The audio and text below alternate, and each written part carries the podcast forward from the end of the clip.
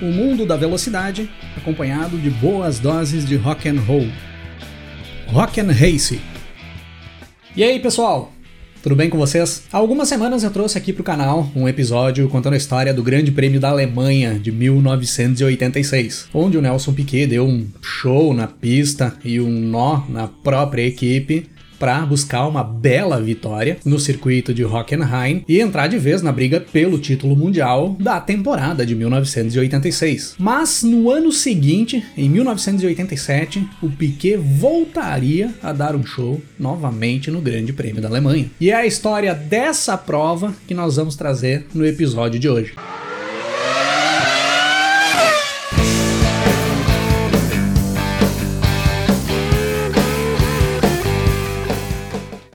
O Grande Prêmio da Alemanha de 1987 era a oitava etapa do Campeonato Mundial de Fórmula 1 daquele ano, com data marcada para o dia 26 de julho de 1987. Quem tinha acompanhado o Campeonato Mundial de Fórmula 1 de 1987 até aquele momento e olhava para a tabela do Mundial ali na metade da temporada, diria que estávamos ainda no Campeonato Mundial de Fórmula 1 de 1986. Se em 1986 nós tivemos uma disputa apertada pela liderança do Mundial entre o Alain Prost Prost, o Ayrton Senna, o Nigel Mansell e o Nelson Piquet, ali na metade da temporada de 1987 nós estávamos exatamente na mesma situação. O Senna com a Lotus era o líder do campeonato, com 31 pontos conquistados.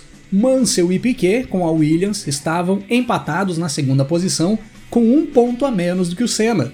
30 pontos cada um. E o Prost, com a McLaren, era o quarto colocado com 26 pontos. Do Senna, que era o líder, para o Prost, que era o quarto colocado, eram apenas 5 pontos de diferença. O primeiro treino classificatório para o Grande Prêmio da Alemanha de 87, aquele treino que era realizado ainda na sexta-feira, foi o treino decisivo para confirmar as posições no grid de largada do domingo, pois no sábado acabou chovendo bastante em Hockenheim e os pilotos apenas foram para a pista para fazer acerto nos carros. Não tinha como melhorar os tempos que eles tinham feito na sexta-feira. Nesse treino da sexta-feira, Nigel Mansell foi o mais rápido e acabou ficando com a pole position no domingo. Ao lado do Mansell na primeira fila ficou o Ayrton Senna com a Lotus. Na segunda fila nós tínhamos o Alain Prost e o Nelson Piquet, os quatro rivais na briga pela liderança do mundial, largando exatamente nas quatro primeiras posições. O Senna, que já tinha conquistado duas vitórias na primeira metade do campeonato e liderava o mundial ali naquele momento, tinha conseguido fazer um bom treino classificatório, mas ele sabia que para corrida as coisas seriam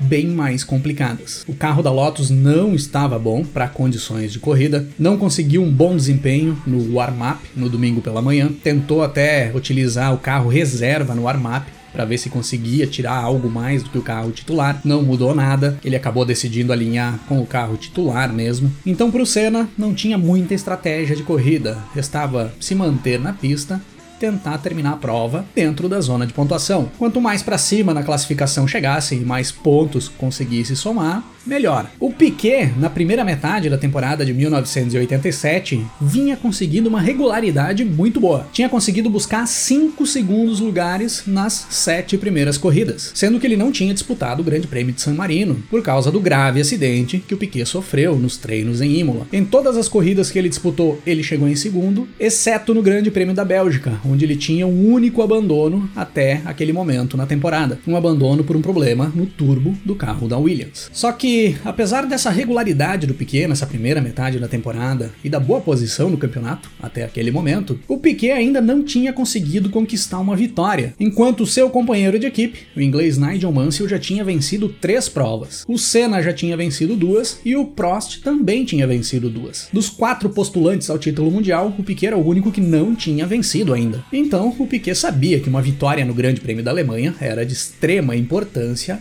para as pretensões dele na segunda metade da temporada, de ali em diante. E ele sabia muito bem que Hockenheim era o palco ideal para chegar nessa primeira vitória de 1987. E é dessa forma que nós temos a largada para as 44 voltas do Grande Prêmio da Alemanha de 1987. O Senna larga muito bem e pula para a primeira posição ainda antes da primeira curva. O Mansell não traciona bem na arrancada e acaba ficando para trás. Cai para terceiro. Mansell perde a posição também para o Prost. Mas já na sequência da primeira volta, o Mansell recupera essa posição do Prost. Ele passa o francês e pula para a segunda posição. O Piquet ia acompanhando todo esse bolo ali da frente, mais à distância ia só observando. Fechando a primeira volta, nós tínhamos o Senna na primeira posição, com o Mansell em segundo, o Prost em terceiro e o Piquet em quarto. Mas logo após cruzar a linha de chegada pela primeira vez, o Mansell vai para cima do Senna e faz a ultrapassagem, tomando a liderança do brasileiro. E ainda antes do final da segunda volta, o Prost também faz a ultrapassagem sobre o Senna e pula para a segunda posição. E na abertura da terceira volta, o Piquet também já faz a ultrapassagem em cima do Senna e passa para a terceira terceiro, jogando Senna para quarto. Era gritante a diferença de desempenho da McLaren do Prost e das Williams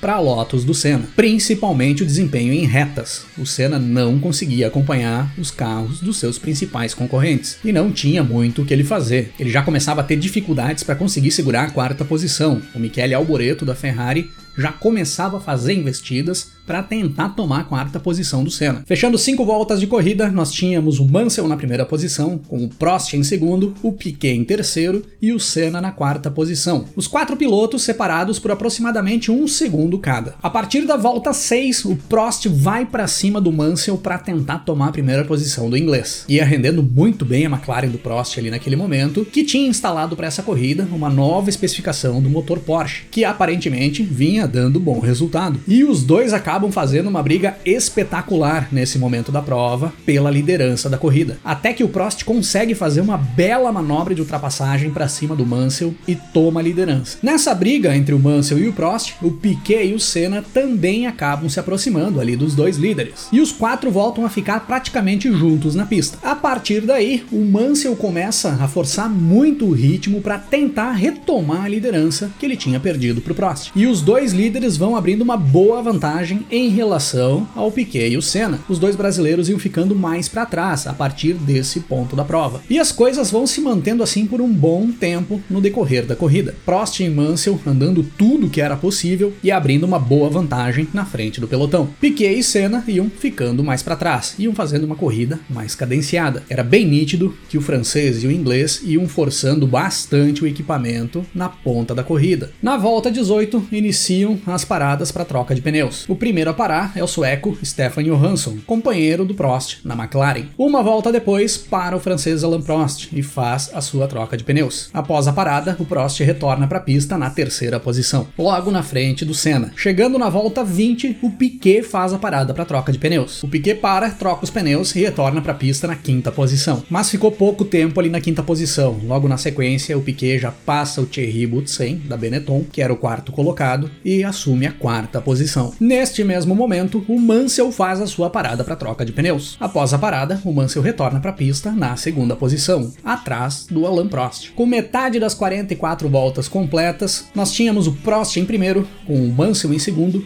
o Senna em terceiro e o Piquet na quarta posição, sendo que dos quatro primeiros colocados, apenas o Senna ainda não tinha feito a parada para troca de pneus. Ele ainda precisaria fazer uma parada. Era impossível levar o carro até o final da prova em Hockenheim sem fazer troca de pneus. Na volta 23 o Senna finalmente para e faz a sua troca de pneus, retornando para a pista na quarta posição. Após todos fazerem as suas paradas, seguia exatamente o mesmo esquema. Prost e Mansell voando na ponta da corrida, com o Piquet mais de 15 segundos atrás dos dois e o Senna bem para trás do Piquet, já ficando bem distante de uma briga pela vitória. Passando da volta 25, o Senna tem que fazer uma segunda parada nos boxes, dessa vez para retirar a sujeira que estava entupindo a entrada de ar do radiador. Tava superaquecendo o motor da Lotus e ele teve que parar para resolver esse problema. Acabou retornando para a pista na quinta posição. Nesse mesmo momento em que o Senna faz uma segunda parada, o inglês Nigel Mansell abandona o Grande Prêmio da Alemanha de 87. O motor da Williams não aguentou o forte ritmo que o inglês ia impondo para tentar buscar a liderança da corrida. Era fim de prova para o inglês, com pouco mais da metade da corrida disputada. Logo em seguida, o Senna precisa fazer uma terceira parada nos boxes, agora para trocar a asa dianteira da Lotus. E a partir daí começou a fumar o motor do carro, começou a falhar muito e soltar bastante bastante fumaça. Tava realmente complicada a vida do Senna nesse grande prêmio da Alemanha. A partir do abandono do Nigel Mansell, nós tínhamos o Prost na primeira posição e o Prost ia se encaminhando para sua 28ª vitória, o que o tornaria o maior vencedor da história da Fórmula 1, o recordista de vitórias, pois ele passaria as 27 vitórias do escocês Jack Stewart, que era o recordista junto com o Prost até então. O Piquet era o segundo colocado com quase 40 segundos de desvantagem para o Prost. O Stefan Johansson, companheiro do Prost, era o terceiro colocado e o Senna era o quarto, já uma volta atrás do líder. O Thierry Boutsen, que também estava ali naquele bolo da frente, abandonou a prova exatamente no momento em que o Senna tinha parado nos boxes para fazer a troca da asa dianteira. Já estava fora da corrida o Boutsen. Faltando 15 voltas para terminar, apenas 10 carros ainda estavam na pista. Dos 26 carros que tinham largado, 16 já tinham abandonado. E o Piquet começava a tirar um pouco por volta aquela grande diferença que o Prost tinha para ele. Faltando 7 voltas para terminar, aquela diferença, que era de quase 40 segundos do Prost para o Piquet, tinha caído para 26 segundos. O Piquet já estava descontando de 3 a 4 segundos por volta essa diferença. Mas ainda era difícil imaginar que em 7 voltas o Piquet conseguiria descontar os 26 segundos a tempo de chegar no Prost para fazer a ultrapassagem e vencer a corrida. Faltando 5 voltas para terminar, a diferença tinha caído para 17 segundos. E com menos de 5 voltas para o encerramento da corrida, para a McLaren do francês Alain Prost, com problemas no alternador. Ia ter que ficar para outro dia o recorde de vitórias do francês na Fórmula 1. A partir daí, Nelson Piquet assumia a liderança da corrida para administrar a primeira posição, administrar o equipamento com muita tranquilidade pelas últimas quatro voltas da prova para cruzar a linha de chegada na primeira posição e conquistar a sua primeira vitória no Campeonato Mundial de Fórmula 1 de 1987. O Stefan Johansson, o companheiro do Prost na McLaren, cruzou a linha de chegada na segunda posição com o pneu dianteiro direito da sua McLaren estourado, praticamente sem o pneu. O Johansson cruza a linha de chegada só com três rodas, em uma das cenas mais inusitadas da história da Fórmula 1. E o Senna, com a Lotus em condições precárias, cruza a linha de chegada na terceira posição, consegue buscar um pódio ainda naquela situação. Apenas seis carros chegaram até o final do Grande Prêmio da Alemanha de 1987. Dos 26 que largaram, só seis aguentaram até o final da prova, sendo que o Senna chegou praticamente sem motor e o Stefan Johansson faltando uma roda. Com essa vitória, o Nelson Piquet, que acabou ainda dando uma carona para o Prost retornar aos boxes, pulava para a liderança do campeonato, com 39 pontos conquistados, com o Senna na segunda posição na tabela, com 35 pontos, o Mansell em terceiro, com 30, e o Prost em quarto, com 26 pontos. Era a primeira vitória do Nelson Piquet em 1987 e a arrancada para o que seria o primeiro tricampeonato mundial conquistado por um brasileiro na história da Fórmula 1.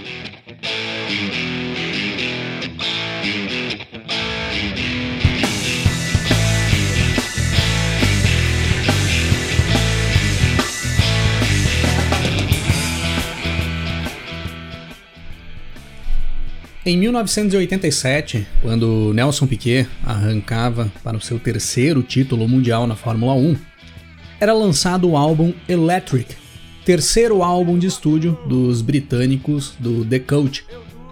Esse foi o álbum que mudou totalmente o que era o The Coach em termos de musicalidade. Saiu daquele rock gótico do início da carreira para caírem de cabeça no hard rock. Fica a dica aí para quem curte uma pegada mais progressiva. Vale a pena. O álbum todo é muito bom. Então procurem aí nos serviços de streaming ou no YouTube Electric do The Coach. Para encerrar o episódio de hoje, nós vamos ouvir a faixa 8 do disco, Love Removal Machine. Do bom e velho rock and roll. Eu bebo, eu como o bom e velho rock and roll.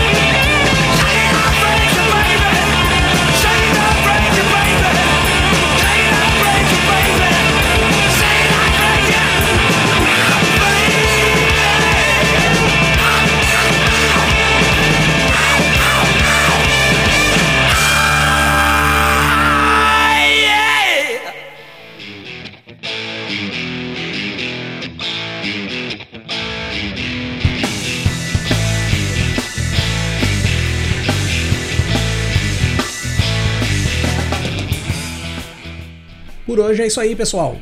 Se curtiu o nosso conteúdo por aqui, dá uma passada também no nosso canal no YouTube, é youtube.com/barra rockandrace, para você curtir também os nossos episódios em vídeo. E para me seguir nas redes sociais, é só procurar aí no Twitter ou Instagram, arroba Cris8Silvestre, que eu tô por lá também. Valeu pela parceria e pela audiência. Um grande abraço para todo mundo. Até mais. Começo a ouvir acordes, escalas